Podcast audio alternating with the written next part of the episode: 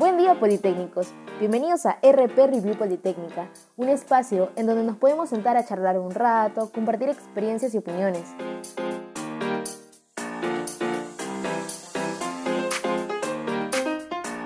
Chicos, sean bienvenidos a nuestro primer programa. Les habla su amigo y compañero politécnico Jorge Guíñiguez.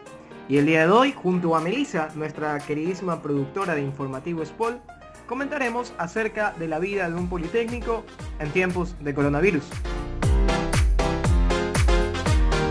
Como ustedes saben, muchos de nuestros compañeros salieron de Ecuador a diferentes países del mundo para realizar actividades como pasantías, un semestre de intercambio o work and travel.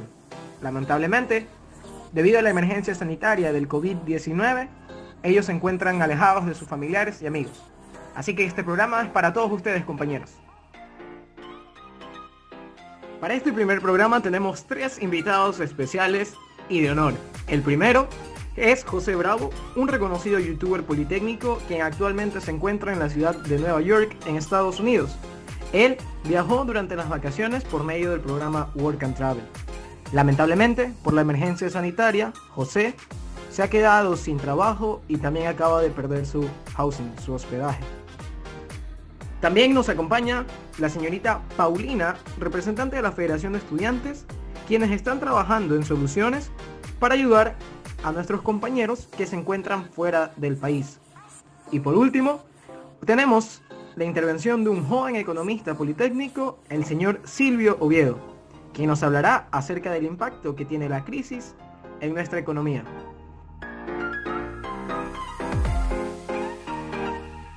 Bueno, sin más preámbulos, empezamos nuestro primer programa con algunas preguntas abiertas hacia nuestros tres panelistas. Chicos, ¿ustedes de qué manera consideran que podemos utilizar las redes sociales para transformar estos problemas en soluciones tangibles? Ok, bueno, eh, yo creo que las redes sociales hoy en día eh, son un gran medio, si, si no es el medio más más importante que, que existe actualmente, ya que nos mantiene conectados a todos, pero hay un problema de promedio en que, la, en que casi nunca se revisan las fuentes de algo que vamos a compartir. Y es muy importante tener responsabilidad propia con lo que se comparte, debido a que hay, hay, hay otra gente que cree todo lo que se publica en redes y, y está en uno eh, ser responsable con lo que con lo que damos información o lo que damos a conocer. Es preferible no, no ser parte de, esta red de difusión de noticias falsas que simplemente crean alarmismo en la gente y es preferible uh, no creer lo que, lo que se lo que se, lo que se postea en, en, en, las distintas redes que existen, ¿no? Siempre está, está muy bien, como nos, como nos enseña la universidad, investigar, ver, ver eh, si aquella fuente de la cual se, se, acoge la información es real o no, no nos cuesta nada ir a, a la página web y verificar si es así. Es, estamos en un momento en el cual necesitamos que todos nos apoyemos. Creo que Silvio tiene mucha razón. Es más, comparto su opinión. Desde la primera clase en Espola nosotros nos han enseñado a investigar nuestras fuentes, tener bibliografía. Entonces, invitamos a cada uno de ustedes a investigar un poco más, no creer todo lo que dicen en redes sociales y también ayudar a nuestros familiares y amigos que tal vez sí lo hacen y explicarles un poco que hay que ser más críticos y no simplemente aceptar todo lo que vemos y escuchamos.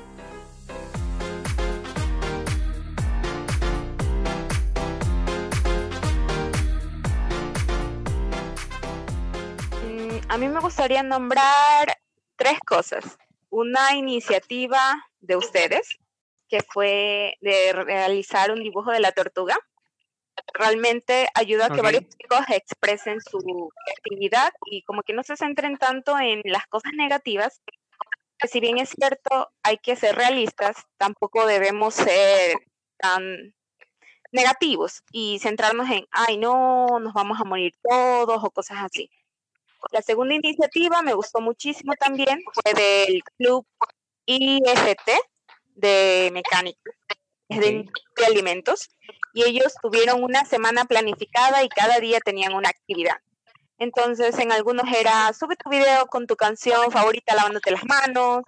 Eh, otro día era, qué estás haciendo con tu familia y cosas así. Entonces, es súper positivo. Y en tercer lugar, este, también el soporte que uno puede dar emocional a otras personas a través de comunidades virtuales es enorme. O sea, uno puede imaginar que, ah, bueno, simplemente envía un mensaje o es una plataforma o red social, pero puede tener gran repercusión en esa persona que se siente sola. Por ejemplo, en los chicos que están de work and travel allá en Estados Unidos.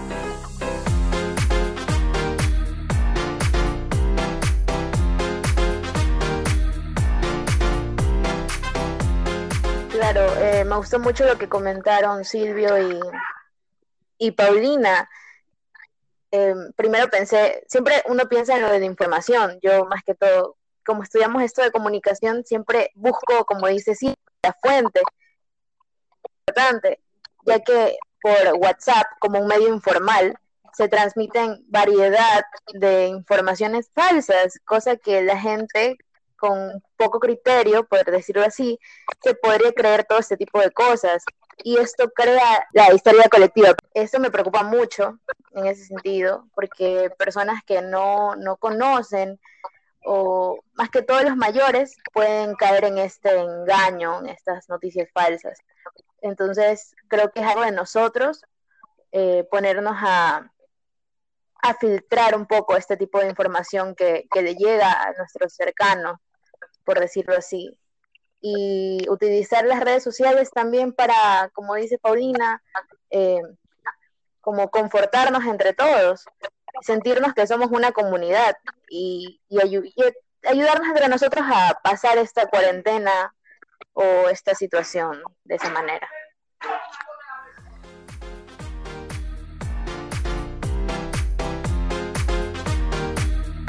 Concuerdo también con Paulina, podemos utilizar las redes sociales para hacer algo divertido, que también ayuda a las personas en este tiempo de crisis, para que no se sientan solas, para que puedan despejar la mente un rato.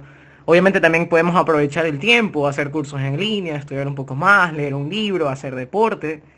Pero considero también que las comunidades virtuales en este momento nos sirven para comunicarnos de manera más fácil con nuestros familiares que se encuentran lejos. Silvio, ¿tú tienes alguna otra opinión acerca de esto?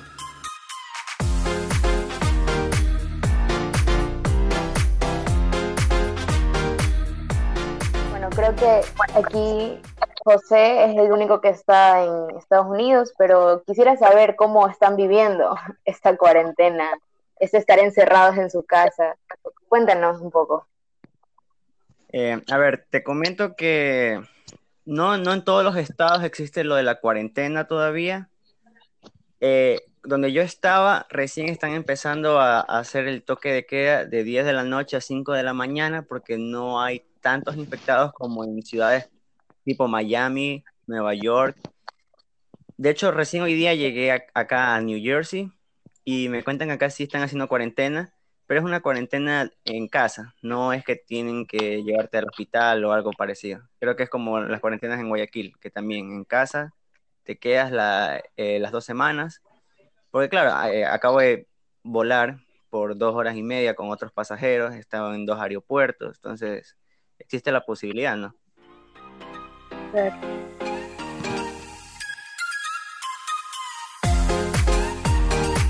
Personalmente hemos tratado de tomar todas las medidas precautelarias. Mi hermana estudia medicina y tenía que hacer el internado, pero ahorita ya no lo va a poder hacer, entonces tenía mascarillas y guantes ya comprados. Eso nos ayudó muchísimo, porque mis padres son mayores de 60 años y eso realmente nos preocupa mucho, entonces es como que nosotros tenemos que tratar de cuidarnos para que ellos no se enfermen. Personalmente hemos tratado de permanecer aquí, estar tranquilos, divertirnos también entre nosotros y seguir trabajando. Sí, eso es lo único que nos mantiene, creo que con optimismo, estar en familia, eh, hacer actividades juntos. O sea, uno puede ver de el, algo bueno a toda esta situación, podría decirse negativa, que nos damos el tiempo tal vez de que antes no podíamos ver a nuestra familia, de poder pasar un rato con ellos, que ahora estamos todos en, las, en los hogares, más que todo.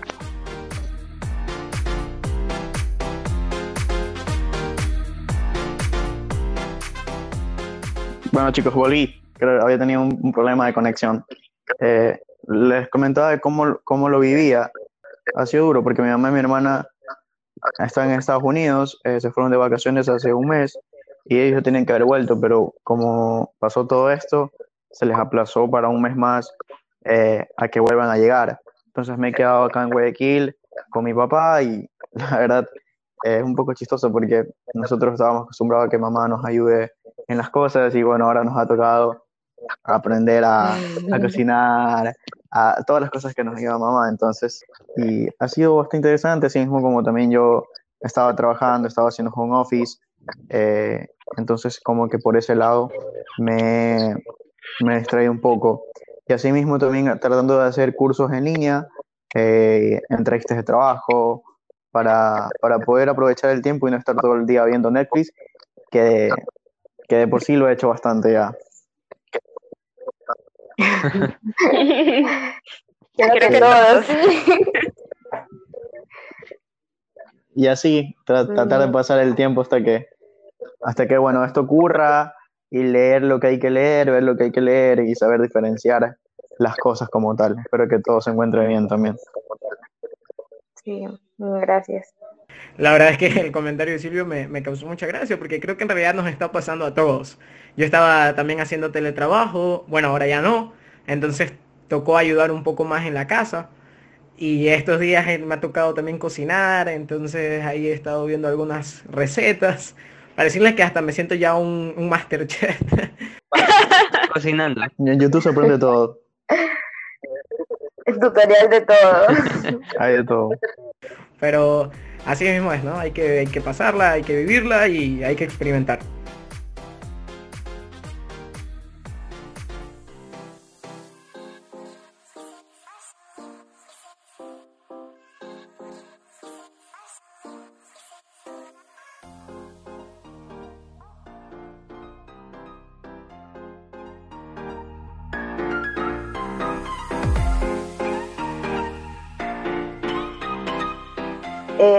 Todos los que nos escuchan, los politécnicos.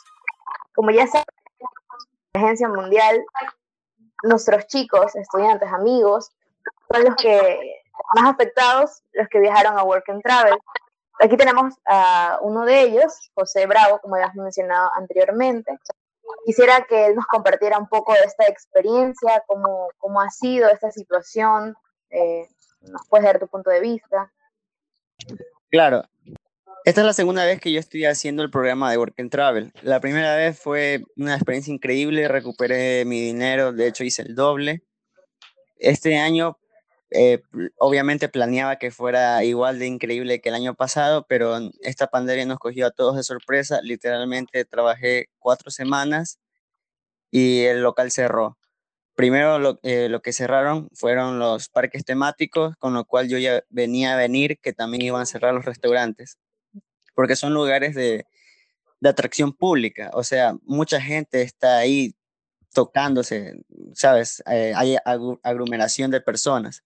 Entonces, lo primero que cerraron fueron los parques temáticos, los chicos de Work and Travel de parques temáticos como eh, Orlando, Universal, eh, Six Flags, Grey Wolf, todos ellos me decían, José, nos quedamos sin empleo. Y, y, y las soluciones que estaban dando eran como, no, no eran las grandes soluciones, simplemente eran de cambiarte de estado con un familiar, ya, pero ¿y si estos chicos no tienen familiar? Y que de hecho es el caso de bastantes amigos míos, ¿qué hacen entonces? Hay sponsors que se han puesto chévere, por así decirlo, y les han, le han dejado el housing gratis por estas semanas, pero hasta una fecha límite, que creo que es el 2 o el 5 de abril, y de ahí verán ellos qué hacen. Hay otros que también eh, los trabajos le dicen, no, no, te vamos a pagar las semanas, las dos semanas que no vas a trabajar. Pero ahora les han dicho que no, que ahora es indefinido el tiempo en el que van a estar cerrados y por tanto el contrato de ellos ya queda anulado y ya también tendrán que ver qué van a hacer. En mi caso, eh, mi, mi, mi, restaurante cerró hace una semana, o sea, hace una semana que estoy desempleado y llegó ya esta fecha límite en que todos mis amigos habían, se habían ido a otros estados y, y, solamente faltaba yo de saber qué voy a hacer. Así que tomé la decisión de viajar a New Jersey eh, con familiares porque por más que me digan que acá en New York, o sea, porque en New York que aquí al lado, en New York hay más infectados y, todo eso, yo prefiero estar con mi familia antes que quedarme solo y me coja una cuarentena o quién sabe qué cosa allá en, en Florida donde estaba. Entonces, eh, eso respecto a mi, a mi experiencia este año. Bueno, José, la verdad es que desde acá te mandamos un abrazo. Vemos que la situación es complicada ya. Hace unos días también Melissa me estaba comentando que tenía unos amigos que estaban viviendo, creo que la misma situación. Entonces, Melissa, no sé si tal vez nos podrías comentar un poco acerca de aquello. Eh, sí, cuento con varios amigos que por primera vez esperaban una experiencia como la que nos contaba Josman que tuvo el año pasado. José, perdón. bueno, entonces... Está bien, llamar Josman. Eh. Ok, sí. Em, entonces lo que les ha pasado ahora que de verdad, como a todo, como dijiste, nos tocó de golpe a todos. Esto fue inmediato, muy rápido, este, este cierre de fronteras, cierre de lugares públicos, y muchos de ellos trabajaban en parques, como dices, y cerraron sus puestos, entonces les ha tocado las mismas, les dieron las mismas opciones, ir a otro estado con algún familiar o quedarse donde están. En el caso de una amiga cercana, pues no el, el housing, creo que era el departamento, bueno, sí les estaba cobrando la renta. Entonces, como ellas no tenían lo suficiente, tuvieron que viajar donde un familiar, que justamente es en New York. Fueron con las este, medidas preventivas, guantes, mascarillas, pero igual prefirieron hacer eso que poder quedarse sin saber el destino donde estaban. Entonces quisieron ir donde familiares, donde tenían un hogar, un alimento más que todo. Y... Sí, sobre todo. ¿eh? Sí, sí, sigue, José. No, es que ese es el miedo que todos tenemos, porque como alguien de ustedes comentó, la histeria colectiva es más peligrosa que el mismo virus. Las personas están comprando de más para saciarse por semanas y le están dejando nada a las personas que realmente necesitamos pues comer semana a semana y no tenemos como eh, el este económico de comprar puchiga por toda la semana. Y aparte no tenemos carro, entonces a veces los supermercados quedan un poco lejos, como a 40 minutos caminando y no te puedes llevar las 15, 20 fundas que llevarías si tuvieras un carro. Claro. Sí, sí. Entonces, esto uno se abastece por cuántos días y tiene que vuelta a regresar al supermercado y así semana a semana. Pero bueno, yo, yo, bueno, yo tengo un canal en YouTube para los que no sepan y de hecho ahí subí un video sobre cómo están los supermercados acá, que de hecho creo que es la misma situación que está viendo Guayaquil. Solo que en Guayaquil pues todos están en familia y se ayudan los unos a los otros. En cambio acá, eh, por lo general, nadie conoce a nadie. O sea, todos somos nuevos, los vecinos es como que no, no es lo mismo un vecino en Estados Unidos que un vecino en Ecuador. Claro, entiendo. Eso es muy cierto. Y, alguna, o sea, tus sponsors, bueno, me comentaste de las, de las opciones que les habían dado, pero no los, o sea, ¿cómo, ¿cómo se piensan mantener allá? O sea, si es que no tienen trabajo, no sé, alguna ayuda económica o, o se ha manifestado de alguna manera. No sé si conoces algo acerca del tema. Ya, mira, por lo que yo sé, no es que sea un experto en el tema, pero yo recluté a varios amigos míos para que viajen al programa y les pregunto día a día cómo van, qué estás haciendo. Hay algunos que por suerte tienen un segundo empleo, con eso tienen ingresos, como sería los McDonald's, que aún siguen funcionando porque son delivery. Entonces, ellos funcionan así. Eh, tienen la cocina y tal, y solamente los carros pueden comprar, o sea, ya las personas no entran al restaurante, solamente los carros van por el, el drive-thru, o sea, el, el, automático, por así decirlo. Ya, pero ese es uno de los casos. Otro de los casos, ya te digo, se mueven de estado, van donde familias. Hay otros chicos que se han regresado a Ecuador cuando aún hubo tiempo, tiempo entre comillas, porque en realidad fue uno o dos días con anticipación que que el vicepresidente Otto Sonnenhosner dijo que iban a cerrar la frontera. O sea, literal, lo dijo un sábado y el lunes ya estaba cerrada. eh, pero hay personas que no saben qué hacer, que no tienen trabajo y que les están cobrando el housing.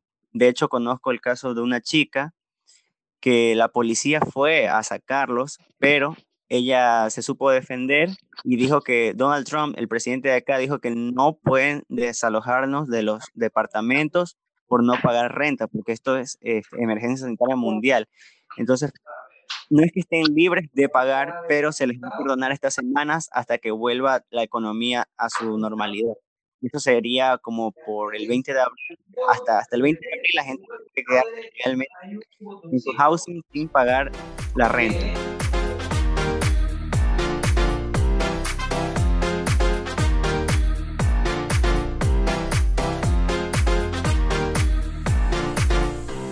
Chicos, la verdad es que esta conversación con ustedes ha sido muy amena. Nos ha servido para conversar un poco de las noticias falsas, de cómo podemos utilizar las redes sociales, de qué manera podemos aprovechar el tiempo, cómo están viviendo nuestros compañeros politécnicos afuera. Así que un poco también cambiando de tema, eh, queremos darle la palabra a Paulina, porque ella es representante de FEPOL, y nos va a comentar del el proyecto donde traen soluciones creativas que van a proponerle a los chicos que se encuentran afuera del país. Así que bueno, Paulina, te escuchamos. Bueno, eh, primero, obviamente teníamos que recolectar información suficiente como para saber en qué estado se encontraban los estudiantes. También si todos estaban desempleados o algunos aún tenían empleo, tenían housing o no. Entonces la encuesta se realizó y empezamos a contactar a los primeros, a los casos más vulnerables. Por ejemplo, uno de los chicos mencionó tener el COVID.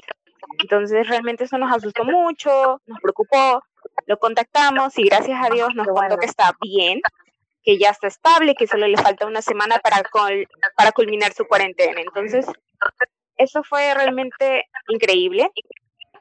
Y bueno, también me comentaron otro caso en Wisconsin, con quien también tengo algunos contactos, porque yo hice Work and Travel el año pasado allí. Disculpa, que te interrumpa, disculpa, pero necesito, saber esto. Mi sponsor me dijo que si llegásemos a, contraer el virus, el, el COVID-19, el seguro médico lo cubriría. ¿Esto es cierto o no? Porque ninguno de mis amigos me ha dicho que yo tengo COVID-19, ¿no? Entonces, pero como tú dices que dos de tus amigos que te lo han confirmado, dos chicos, quiero saber si el sponsor sí les cubrió esos gastos médicos.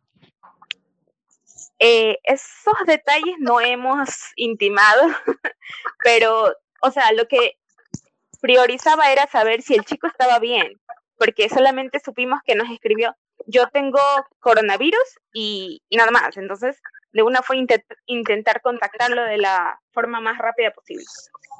Pero igual con todo podría consultarlo. Y de todas maneras, eh, enfatizando sobre qué es lo que hasta ahorita hemos avanzado en SPOL y FEPOL, hemos conseguido que Relaciones Internacionales de SPOL comunique a todas los, las agencias y sponsors que por favor les permitan quedarse el housing hasta mayo. Bueno, al menos tener el housing hasta mayo es un gran, gran alivio porque al menos ellos están seguros de que van a poder tener un lugar donde dormir o donde descansar. Me imagino que han de estar preocupados por otras cosas como alimentación, medicinas, pero creo que al menos ya con eso es una preocupación menos que, que tienen que tomar en cuenta. Sí, eso es bastante. O sea, también algunos dicen, bueno, solamente es el housing, no tenemos comida, pero en Wisconsin realmente yo creo que la gente es súper linda porque allá van y cada semana les llevan comida, papas, cebollas, panes por montón. Entonces tú ves los videos de los chicos de Wisconsin Dells y te quedas como que qué linda gente que vive por allí. No sé si también eso pasa en otras partes, me tocaría comunicarme con ellos. Esas empresas les dan, esas empresas les dan comida porque por lo general son restaurantes o hoteles y pero Ah, tendríamos que ver el caso de los de los parques temáticos y, sí, eh, los chicos me dijeron que se quedaron sin trabajo. Eso sí, me dejaron, me dijeron que los parques temáticos todos cerraron, se quedaron sin trabajo, pero igual les siguen dejando comida como para que no se mueran de hambre y suficiente como para hasta hacer brownies. Ayer una chica publicó una tanda de brownies que había sacado. Normal, normal. ya, me estaba preguntando. No, eh, yo quería decir que Silvio, antes del programa, me estaba comentando un poco de también la situación de algunos que he escuchado. Eh, si nos podrías, sobre los bancos de alimentos, más o menos me comentaste.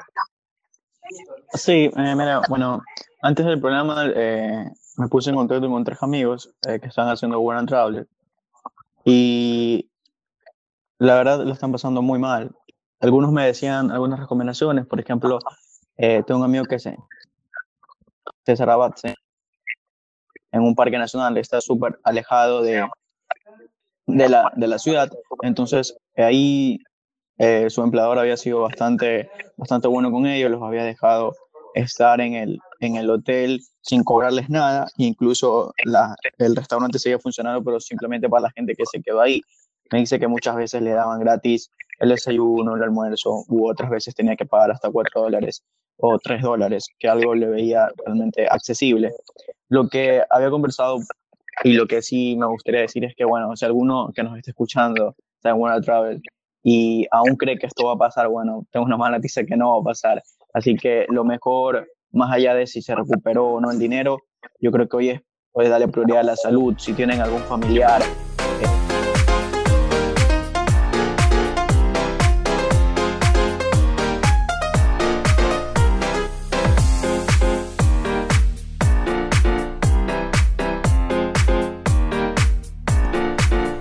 Bueno, chicos, un poco tratando ya de cerrar este tema, la verdad es que siempre a los politécnicos se nos ha caracterizado por tener grandes ideas y saber solucionar los grandes problemas. Entonces, eh, quisiera dejar abierta la pregunta de cómo ustedes creen que nosotros los politécnicos podemos ayudar eh, desde casa o qué propuestas nosotros podríamos dar para poder ayudar a nuestros compañeros y politécnicos, bueno, y también a, a la mayor cantidad de personas que se pueda. Te lo, te lo prometo que trato de pensar de una manera, pero es que, ¿qué podría ser? De una manera monetaria, no sé si, si la gente le gustaría, no a, no a nosotros que somos, entre comillas, privilegiados de tener familia acá, sino a las personas que realmente no tienen nada. Porque eh, he escuchado casos de que no tienen familia, no, no tienen trabajo, no tienen nada, están súper preocupados. Y de alguna u otra manera recolectar algo y enviarlo ya sea por Western Union o de alguna forma hacerlo llegar para que estos chicos puedan comprar souvenirs, o sea, la comida de la semana y eso, porque tendrían que apresurarse. En cualquier rato pueden poner cuarentena en cualquier ciudad y estará jodida la situación.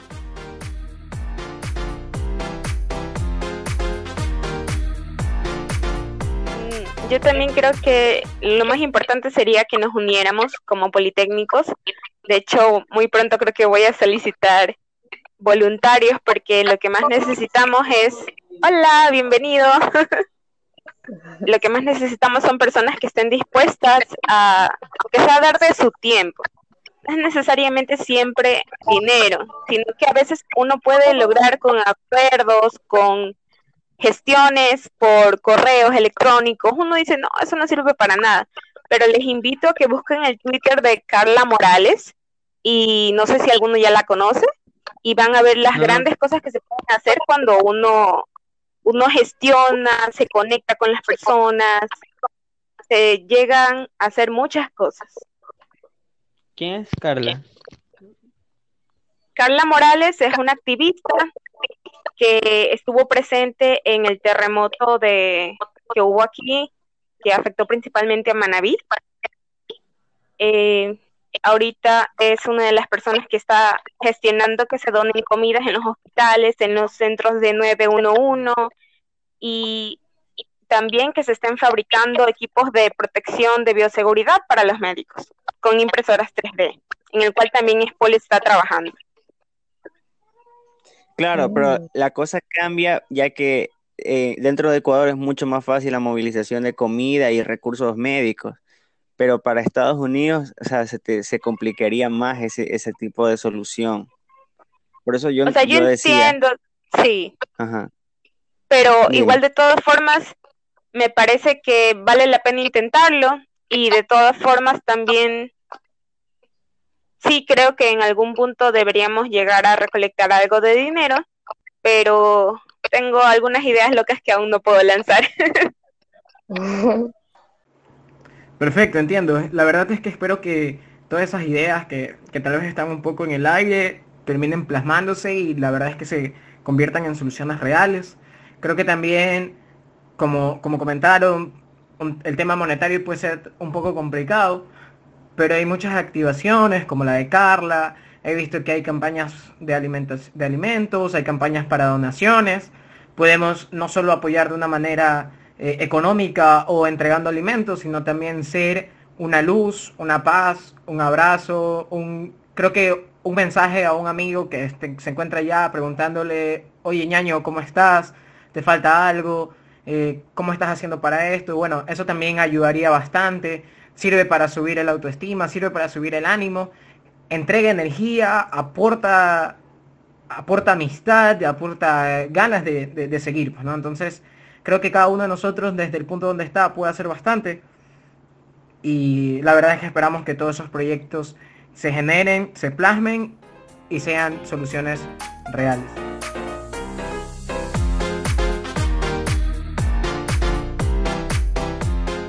Bueno, eh, lo, que, lo que le estaba diciendo era que eh, si alguno todavía piensa que esto va a pasar o que son unas dos semanas, lo mejor sería que eh, revalúe aquello porque esto, según, según todo, va a seguir para largo. Así que si alguno tiene la posibilidad de poder irse a donde un familiar o de juntarse con amigos, creo que es la mejor manera primero para ahorrar. Aunque sea algo de salud, igual siempre la economía va de la mano. Entonces, eh, tampoco nos podemos quedar eh, sin comer.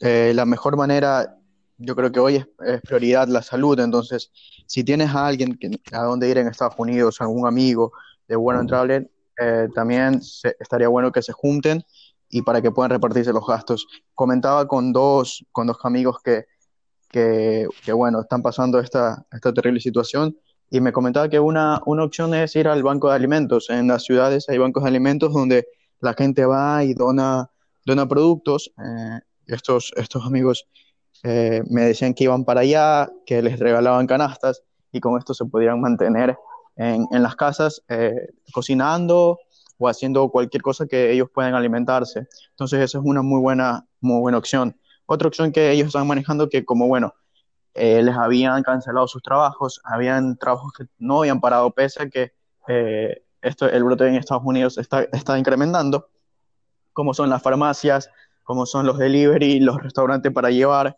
como comentaban aquí, y también los supermercados. Entonces, es que lastimosamente te quedaste sin dinero y puedes, tienes ahí algún supermercado, alguna farmacia o algún restaurante delivery, estaría muy bueno que puedas y vayas a, consultar si, tienes, si tienen algún trabajo. Obviamente, teniendo las consideraciones y las medidas necesarias de salud, porque siempre primero es la salud. Esto como para, como para ir diciendo eh, cómo pueden ahorrar.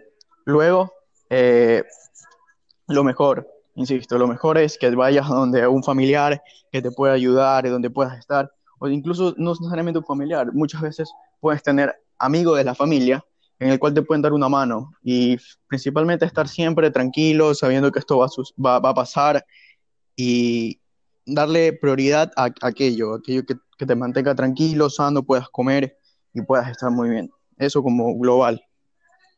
Bueno, Silvio, por ese lado también yo sí creo que tienes razón. Esto no va a acabar tan pronto que digamos y cuando ya podamos, por ejemplo, empezar a ir a, trabajar, cuando ya se levante la suspensión de la jornada laboral, creo que lo podremos hacer, pero con muchas precauciones. Y también eventos masivos van a seguir anulados, suspendidos por un, por un buen tiempo. O sea, creo que, creo que vamos a vivir así como que ciertas etapas, ¿no? En este momento estamos completamente en casa, luego vamos a poder ir a trabajar. Después de eso recién se va a poder ir a eventos masivos. Entonces, la verdad es que esto ha complicado bastante la, situación en el país. Estoy seguro que el mundo no va a volver a ser igual después de esto. Van a cambiar muchas cosas desde nosotros, los jóvenes. si alguno todavía no tiene apego con la tecnología, bueno, es un buen momento para, para darse cuenta que todos, todos los trabajos van a, a la modalidad home office. Seguramente las empresas cambiarán este, a este modelo por, por, costos, por flexibilidad. Entonces, es una muy buena opción en este, en este momento que tenemos bastante tiempo, irse acoplando a aplicaciones como Zoom, como incluso esta que estamos usando ahora, eh, para ir innovando y para ir creciendo en, en, el currículum también, aprovechar siempre el tiempo que siempre hay algo bueno que se puede hacer. Silvio, queríamos hacerte también una, una consulta. En, este caso que te tenemos a ti como un joven economista politécnico, sabemos que se vienen momentos difíciles también en la parte económica, en la familia, en realidad hasta en este momento lo están viviendo. Y hablando sobre economía familiar, ¿qué recomendaciones tú le podrías dar a, a los guayaquileños y ecuatorianos? Lo que hoy yo les puedo aconsejar es que compren lo esencial, lo que se necesita realmente. Si antes, bueno, te, te comprabas un chocolate que te gustaba, eh, un Nutella, por dar alguna nota, eh, hoy no es primordial aquello. Entonces, que cuiden sus familias la liquidez, eh, que piensen muy bien en lo que van a gastar, porque como estamos, eh, vale mucho el, dinero en la mano. Lo que hoy tengas a la mano y puedas adquirirlo mediante la mo mo modalidad de delivery. Entonces, siempre piensa en que lo más, lo, más, lo más importante es que hoy tengas liquidez, que puedas tener dinero a la mano para que puedas hacer tus, trans tus transacciones efectivas, eh, tus transacciones rápidas y siempre pensar en, en, algún gasto cuando vayamos a hacer, si realmente es necesario, si lo necesito hoy en mi vida, tal como estamos. Y hoy estamos eh, en una situación en la cual debemos saber que vamos a salir eh, airosos siempre y cuando sepamos manejar muy bien las condiciones. Sabemos que todos, eh, hay, hay, un sector en el cual eh, maneja, maneja a diario lo que, lo que puede ser alimentación, subsistencia, pero hay que, hay que mantener la calma y de alguna manera siempre estar pensando en cómo generar dinero, así sea vía electrónica, con servicios o por dar clases, o muchas cosas que se pueden hacer y siempre en la adversidad van a ser una oportunidad.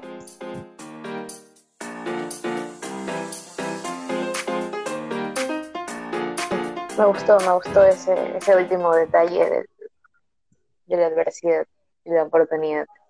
Eh, claro. Yo quisiera comentar algo. Dicen que el abastecimiento de productos, hablando de comida, estaba bien, o sea, por, por ahora podríamos tener lo necesario, porque la producción no ha parado, la producción agrícola. Pero lo que más o menos he visto, porque justamente yo vivo frente a un mercado, entonces es solo dos puestos eh, atienden, ¿no? Entonces las filas son de horas. Y lo que me preocupa es que sí hay alimentos, pero ya no hay personas que los vendan porque la gente se está infectando y no salen con ese miedo de obviamente de contagiar a los demás o. Entonces también vamos a lo, a lo humano, a que, no sé, por más que queramos todo esto, igual también necesitamos a las personas como tal, por ejemplo, en estos casos. ¿Qué opinen ustedes? Bueno, eh, la verdad, todo este problema eh, afecta a toda una cadena. Y yo siempre he dicho, y creo que estamos conscientes todos en que los problemas no son independientes de, de ciertos sectores. Todo va siempre relacionado a, a, otra, a, otra, a otro sector industrial.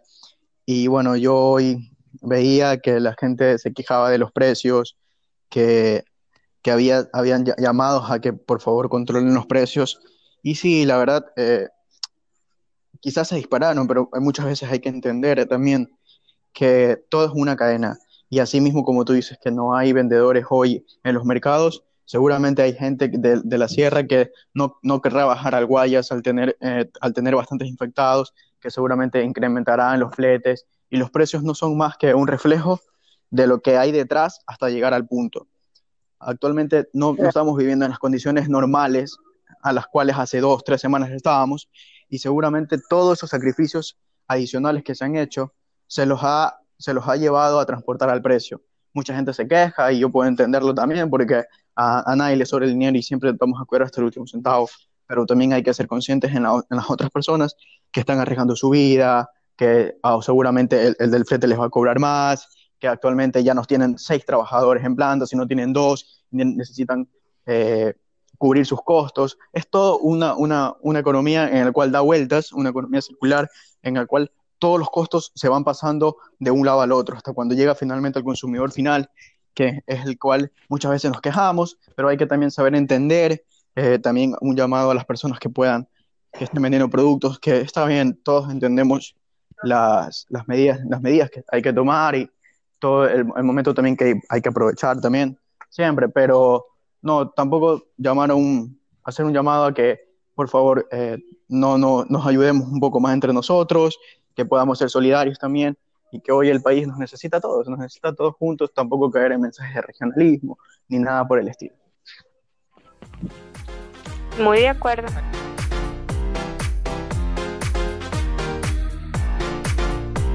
Silvio, conversando un poco de algo que me dejaste pensando, es que algunas empresas, obvio, están viviendo una situación complicada en estos momentos y al mismo tiempo, después de la crisis del coronavirus, existirá un antes y un después crisis. Basado en eso, ¿qué tipo de empresas crees que sobrevivirán y cuáles no? Mira, esa es una pregunta a la vez, se podría decir, fácil y difícil de responder. Fácil porque yo te, yo te podría decir que a lo largo de la historia, si revisamos un poco las empresas que han tenido éxito eh, y los sectores que han tenido éxito, siempre han sido los sectores que se han sabido reinventar, que ante, como lo decía hace un momento, ante la adversidad han sabido llevar a, a, a la evolución de sus sectores, de sus empresas. ¿Quién iba a pensar que hace, hace unos 10 años o 15 años la gente iba a trabajar desde, desde sus casas en la modalidad de home office? Actualmente yo estoy haciendo una pasantía en una empresa de consumo masivo, eh, aunque estoy en la parte de marketing, eh, prácticamente la empresa ha seguido. Obviamente hemos tenido restricciones, como por ejemplo nuestros proveedores, que nuestros proveedores muchas veces no están, no están trabajando y obviamente eso nos paraliza, pero la empresa como tal y su funcionalidad siempre ha, ha seguido trabajando todo este tiempo. Entonces, los sectores y las empresas que van a, que van a salir adelante, te podría decir así fácilmente, son las personas, las, las empresas que se sepan, eh, se, se, sepan moldear a lo que estamos viviendo. Siempre las empresas que están pensando en que hay un mañana y que no siempre es vivir todo para hoy, van, van a sobrevivir y aquellas que se peguen al mundo, a las necesidades que actualmente estamos haciendo, seguramente van a salir. Por ejemplo, el sector alimenticio, como siempre nosotros vamos a tener que alimentarnos, siempre nosotros vamos a tener el sector de la salud, todo, todo ese sector siempre va a existir porque el ser humano siempre va a necesitar. Ahora, nadie, nadie, nadie se, se imaginaba hace unos años o hace unos cinco años eh, que vamos a tener Netflix, que vamos a tener, eh, qué sé yo, lo, los programas de Skype, todas estas cosas. Entonces, siempre hay que ir viendo hacia dónde va el ser humano y el ser humano siempre te va diciendo sus necesidades. Siempre vamos a necesitar más. Necesitar más. Eh, la idea siempre va a ser eh, tratar de entender a dónde va el mundo y cómo podemos ayudarlos nosotros.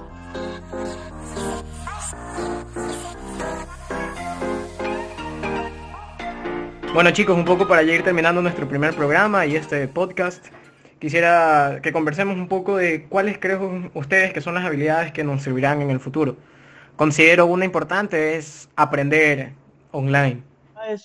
Las habilidades no, no tampoco cada, cada carrera y cada, cada profesión tendrá sus, sus habilidades como tal, pero si les puedo contar algo a mi corta experiencia, eh, que tampoco no, no es extensa, eh, y lo que sí les podría decir es que, bueno, aprendan Excel.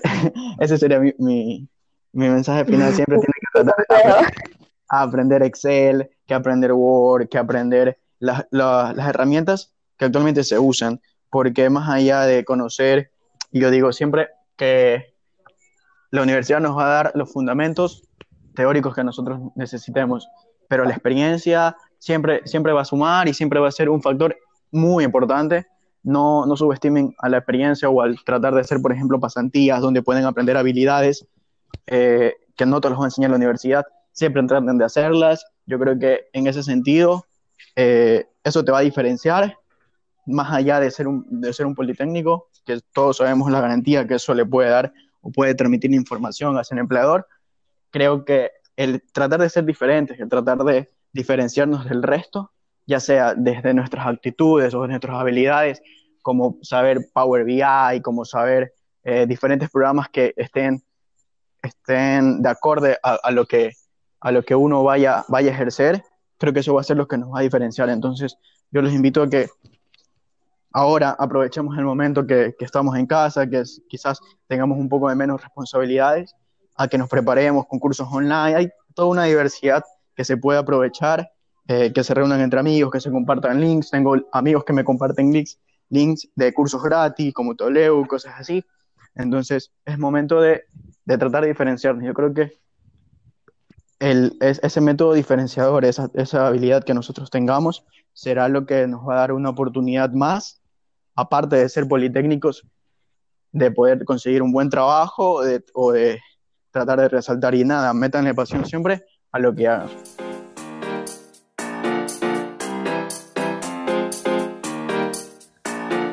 Hemos tenido una conversación muy profunda y entretenida con nuestros invitados. Silvio, Paulina y José agradecemos su intervención. Politécnicos, muchas gracias por estar atentos a las preguntas y entrevistas de nuestro primer capítulo. Esto fue Review Politécnica. Los esperamos en un próximo programa.